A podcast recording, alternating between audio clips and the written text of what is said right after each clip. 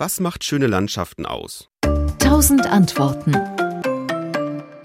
Darauf gibt es verschiedene Antworten. Experimentell kann man zeigen, dass Menschen sich vor allem von solchen Landschaften angezogen fühlen, die Wasser und Vegetation enthalten. Also die Nähe zu Flüssen, Seen, aber auch zum Meer ist hochattraktiv.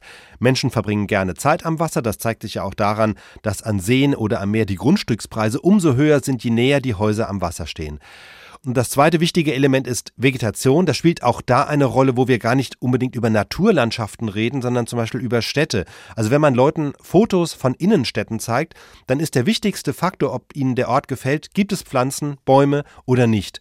Und jetzt kann man spekulieren, dass diese Vorlieben Relikte aus der Evolution sind, denn natürlich für unsere frühen Vorfahren, wenn sie umherzogen, die waren gut beraten, wenn sie Orte aufsuchten, in denen es Wasser gab und Vegetation, damit sie was zum Essen hatten und zum Trinken.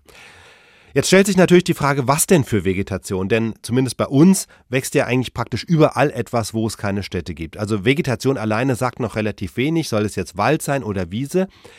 Und da gab es in den 1980er Jahren Untersuchungen, die zum Ergebnis kamen, dass es die Mischung macht. Also optimal sind halboffene Parklandschaften, wo es ein paar Bäume oder auch Wald gibt, aber daneben auch offene Flächen mit freier Sicht. Dass Parklandschaften so gestaltet werden, dass sie eben offene und geschlossene Elemente kombinieren, das ist ja gerade ein Beleg auch dafür, dass Menschen das mögen. Hier gibt es auch verschiedene Theorien, warum das so ist. Eine, auch aus den 80er Jahren, behauptete, der Mensch würde in diesen Parklandschaften seine Urheimat wiedererkennen, also die ostafrikanische Savanne, die ja auch so halboffen war.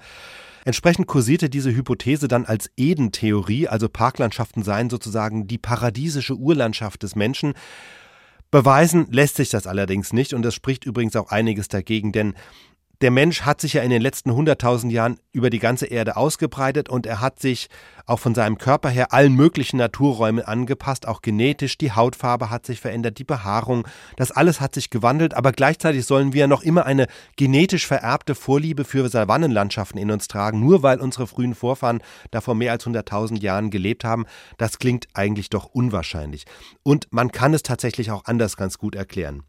Denn diese Landschaften, die offene und geschlossene Elemente kombinieren, die verbinden zwei Bedürfnisse, nämlich einerseits das Bedürfnis, eine Übersicht zu haben, weiter zu gucken als nur bis zum nächsten Baum, gucken, wer da aus der Ferne kommt, und gleichzeitig auch einen Rückzugsraum zu haben, der ein Stück Geborgenheit vermittelt. Also Flächen, die nach allen Seiten offen sind, die empfinden wir oft als wüst und leer, im wahrsten Sinne des Wortes, und umgekehrt, mitten im Wald zu stehen, wo es überhaupt keinen offenen Blick gibt, ist auch nicht so reizvoll in der Regel.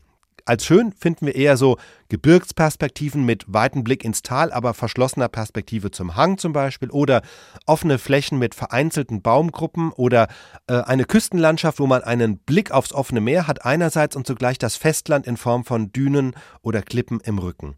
Ein US-amerikanischer Geograf, er heißt Yifu Tuan, hat chinesische Wurzeln, der hat von einer Kombination aus Space und Place gesprochen. Space bezeichnet im Englischen ja einen offenen Raum, Place dagegen ist eher ein Raum mit geschlossenen Perspektiven. Und Yifu Tuan sagte, Place is Security, Space is Freedom. Also die geschlossenen Perspektiven, die stehen für Sicherheit und den eigenen Raum, die offenen Perspektiven stehen für Freiheit.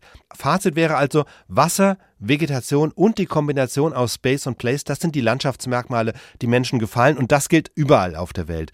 Daneben gibt es aber natürlich auch kulturelle Landschaftstypen ähm, und da kommt es natürlich auch darauf an, was wir mit einer Landschaft verbinden, welche Erinnerungen wir an sie verknüpfen und das ist natürlich dann wieder individuell unterschiedlich. Und zuletzt muss man natürlich immer auch den Kontext sehen. Also viele Menschen sind fasziniert von Wüsten oder von Eislandschaften wie der Antarktis oder vom Hochgebirge, aber das ist dann vor allem toll zum Angucken, zum Staunen, zum mal dort gewesen sein und fotografieren. Richtig heimelig zum dort leben und nett spazieren gehen und einen Kaffee trinken sind diese Landschaften dann auch wieder nicht. Das heißt, es gibt dann auch so verschiedene Arten von Schönheit und auch das muss man bei dieser Frage, welche Landschaften sind schön berücksichtigen. SWR Wissen. Tausend Antworten.